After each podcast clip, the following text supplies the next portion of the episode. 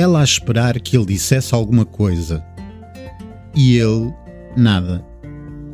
E eles, por norma, a dizer que ela tinha uma voz linda, que era muito bonita, sexy.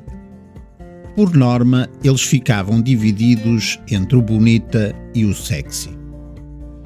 E os outros que a voz fazia lembrar a antiga namorada. Mas ele nem abriu a boca.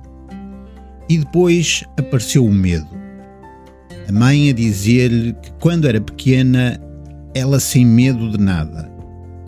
E ela agora no palco, e o medo a apoderar-se dela a controlar-lhe os sentidos, a apoderar-se do seu corpo. E ele a dizer-me que isso acontece, mas que o medo desaparece. E foi verdade. Desapareceram os dois, ele e o medo. Ficou ela.